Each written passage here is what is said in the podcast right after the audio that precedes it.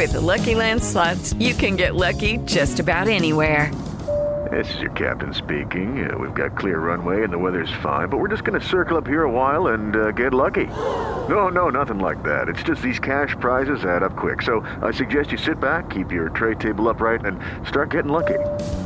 Play for free at LuckyLandSlots.com. Are you feeling lucky? No purchase necessary. Void where prohibited by law. 18 plus terms and conditions apply. See website for details. Ciudadanos informados, informando. Este es el podcast de Iñaki Manero, 88.9 Noticias. Información que sirve. Tráfico y clima cada 15 minutos. Mi querido Rodrigo González, especialista en comportamiento de perros, director de la Asociación Ladrillos Ayudando y de la Escuela Canina Humanos Ladrando. Un método ético, un método ético para entrenar eh, a perritos como rescate, guardia y, protección.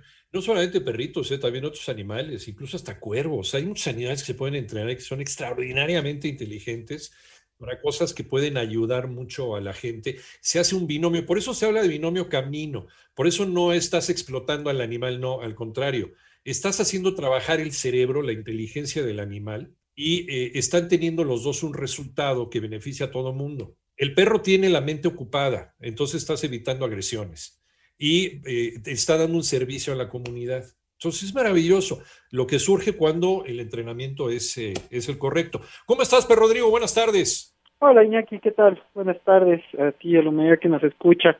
Pues sí, métodos. Eh, mira, no es de extrañarse que lamentablemente haya métodos no adecuados en todo lo que tiene que ver con una especialidad o no, pero mira, como ejemplo, en Japón hay un método de estudio que se llama Keio, en donde se empieza a trabajar al, al, al, cuerpo del niño en panza de la mamá, teniendo sus tres meses de formación, ya empiezan a enseñarle letras. Esto va en dirección de una perfección que es completamente antinatural y prueba de esto mismo también son, por ejemplo, los arbolitos bonsai. Ahora, comparo esto con el inicio de la etología, en donde Conrad Lorenz en 1940 eh, bueno, pues nos muestra lo que es la impronta trabajando precisamente con gancitos estando en huevos. Y ahí empieza a crear una relación que a futuro buscará básicamente el estudio del comportamiento para poder trabajar en conjunto y no forzando. Y digo, bueno, pues aquí la cuestión es que la capacidad y la sensibilidad natural que tenemos todos los animales siempre se ve envuelta en un proceso de falta de ética en búsqueda de estos resultados que tienen como beneficio básicamente eh, pues a nuestra especie. Entonces hay que tener mucho cuidado con entender esto de raíz porque es muy fácil eh, desde el inicio en el que se adquiere el animalito que vamos a buscar para que cumpla con cierta misión, eh, que empiecen los abusos. Vamos, desde el puro hecho de que compramos un animalito y ya lo empezamos a, a inmediatamente a ver como un producto que adquirimos por un precio, hasta cómo se da la misma crianza y finalmente lo que es ya el trabajo o especialidad a la que, a la que nos dirigimos. El método ético para entrenar un animalito, para guardia y protección, para detección, por ejemplo, de minas o de gente en casos de desastres naturales, en fin, de varias cosas en las que nos ayudan. Eh, y, estábamos eh, en un tema que es eh, muy interesante. Hay gente, hay gente, entrenadores o supuestos entrenadores de perros que utilizan el dolor como un estímulo para provocar un cambio, para provocar una reacción, como por ejemplo el que el perro este, no se te suba, ¿no? O que el perro se quede sentado. Estos collares eléctricos con dolor, que es una verdadera crueldad. Y esa gente debería de denunciarle y quitarle el registro, no permitirles trabajar jamás. Perdón por ser tan radical, pero, pero creo que también te, te, te referías a ese tipo de entrenadores, ¿no, Rodrigo? Sin duda alguna, y no, no creo que sea radical tu comentario. Radical es lo que ellos hacen eh, vamos, es que finalmente de lo que hablamos es de cultura y por eso sin duda alguna lo valioso que son estos espacios para poder poder eh, compartir pues eh, todo lo que hay que aprender de raíz. Y volvemos a lo que tú decías hace ratito el puro hecho de que estas fechas están invitando a mucha gente más que invitar bueno sí es un error humano el pensar que un perro es un regalo y entonces dárselo a la pareja en esta y en las fechas que pasaron a fin de año. Aquí la cuestión es que en el momento en el que empezamos a clasificar un ser vivo como una cosa ya existe una mínima posibilidad de tratarlo a futuro como debe ser y que hablar de su entrenamiento. Aquí la cuestión es que los métodos que se plantean y los más famosos, incluido aquel en el que se dice tienes que ser el líder de la manada, pues no están planteados realmente desde la función eh, que, debemos enfocar, que es la relación como tal. O sea, la relación, al igual que nos pasa con nuestros hijos, tiene que estar basada en amor y en, y en, y en ser este, pacientes y en conocer al individuo con el que con el que estamos, con el que crecemos y que depende de nosotros. Las técnicas eh, afortunadamente han ido cambiando y hoy se habla de trabajo en positivo, eh, pero esto no quita que siga habiendo en su gran mayoría técnicas en donde se maltrata, como bien dice, se usan collares ya prácticos y que son terribles como son estos eh, collares con electricidad. Entonces, mira, el consejo uno base sería básicamente, de principio, si puedes no comprar, es mejor porque en el momento en que adoptas, salvas una vida. Y la, la relación será desde el inicio de una manera, eh, pues digamos, natural. Y el método de educación es básicamente estar observando, hay que aprender, hay que aprender mucho sobre con quién tratamos. Estamos hablando de una especie muy sabia por simple, y esa simpleza es la que se nos complica.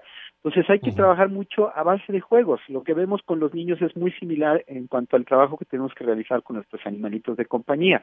Es una cuestión de diversión y de observación para poder ver realmente cuál es el perfil y cuáles son las cosas que le gustan específicamente. Hablando de los perros, de su personalidad específica, vamos a poder ver qué es lo que le interesa y sobre eso trabajar. No hay una técnica como tal en la que podamos generalizar eh, la dirección de la conducta.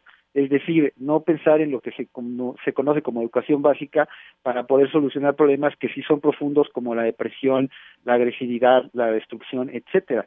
El método básicamente tiene que ver con el compromiso que tenemos de observarlo, de sentirlos, de aprender de ellos, de aprender de la especie y jugar mucho. En el juego es donde vamos a poder empezar a crear límites.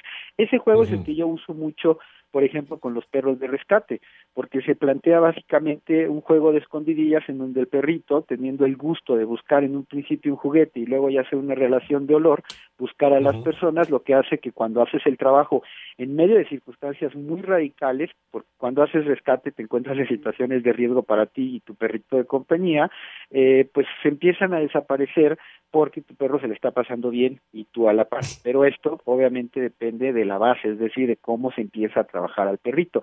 Y esto se dirige de la misma manera con tu perro de compañía, aunque no cumpla con un oficio, es importantísimo siempre tener el tiempo para poder trabajar con él en el día a día. Y son las necesidades básicas las que refuerzan eh, la disponibilidad y la dirección hacia donde quieras tú enseñar al perro a hacer corregir ciertas cosas. Pero eso Oye, eh, por ejemplo, en el caso de, perritos como eh, uno de los ejemplos universales, Frida, ¿no? La perrita que ayudó en el rescate se volvió archirreconocida a nivel mundial, todo el mundo habló de ella, se hicieron estatuas en otros lados. ¿Cómo, ¿Cómo, se le entrena a un animalito como, como Frida, tú que tienes también experiencia en entrenar perros para, para cuestiones de, de desastre? Eh, porque hay, hay, perros, hay perros entrenados que de repente los quieres sacar. No, no, no, no, porque lo desconcentra. Sin embargo, Frida se sacaba fotografía con todo el mundo y feliz y seguía haciendo su chama. Eh, ¿es, es, ¿es, necesario mantener estos animales aislados de la sociedad? ¿Pueden seguir conviviendo con niños y con adultos además del trabajo que realizan? Eso que acabas de decir es de suma importancia, sobre todo cuando planteas perros que dependen del, de, así que valga la redundancia, de dependencias del gobierno, porque este son perros que tienen que ser siempre sociables, a diferencia de un perro cuando está trabajando con una persona discapacitada y necesita su concentración, el perro tiene que trabajar siempre su socialización y esto significa adaptación a todos los entornos, pero principalmente a ser sociable, a estar con todo mundo. Pero cuando empieza a trabajar, pues bueno, sí hay una concentración. Aquí la cuestión es que vuelvo a lo mismo. Eh, esta, esta especialidad en la que tenga hasta el perrito eh, tiene que ser algo que disfrute enormemente. Fíjate que a mí me pasó eh, precisamente cuando salimos a trabajar eh, fuera del país, el lugar en el que estábamos trabajando a los perros en un desastre en Turquía estaba muy cerca del mar y uno de los perros con los que estábamos trabajando, un labrador, optó por no trabajar, por irse a nadar entonces le ganó pues le ganó su, su raza por así decirlo. Y no es una situación en la que tengas que corregir al perro. Es importante entender por eso lo que decía anteriormente respecto a la perronalidad y trabajar siempre a base del placer para que el perro retome el trabajo por el gusto que adquirió en el proceso de entrenamiento y el caso de Frida pues mira es un caso que resaltó mucho, eh, creo a mi ver, y tengo mis puntos eh, muy específicos al respecto, porque la convirtió en un producto eh, que se convirtió en un mal ejemplo respecto a que todo el mundo después quiso tener un labrador o un pastor malinoa, y ahí el problema de que se conviertan en productos. Entonces, volvemos a que aquí lo que tenemos que valorar siempre es que estamos eh, trabajando con un ser vivo al que hay que respetar, porque eso es un ser vivo con sus derechos, y en razón de ese respeto se empieza a dar una relación en donde siempre recalco que soy yo el alumno del perro porque aprendo mucho de sus capacidades y de su simpleza para después poderlo guiar hacia lo que a él le gusta y entonces poder trabajar una especialidad. Sí, de, plano hay veces en que el que más aprende es uno, no el perro, ¿no? Finalmente el que sale más enriquecido somos nosotros de todo el mundo de posibilidades de, de cariño, de lealtad, de amor que nos pueden dar los animales. ¿Dónde te encontramos, mi querido Perro Rodrigo, para saber más de lo que nos estás platicando? En YouTube estoy como Perrisección 2 con número y en Facebook como Ladridos Ayudando 2 y Humanos Ladrando. Si queremos, si queremos eh, adiestrar a nuestro perro, si, si, tiene algún problema de comportamiento, eh, también ahí en los mismos eh, puntos de contacto, Rodrigo. Sí, por favor, y digo que quede claro que finalmente la educación va dirigida al humano. Todos los problemas de comportamiento que tenemos con nuestros animalitos de compañía no son sino el reflejo de nuestros defectos,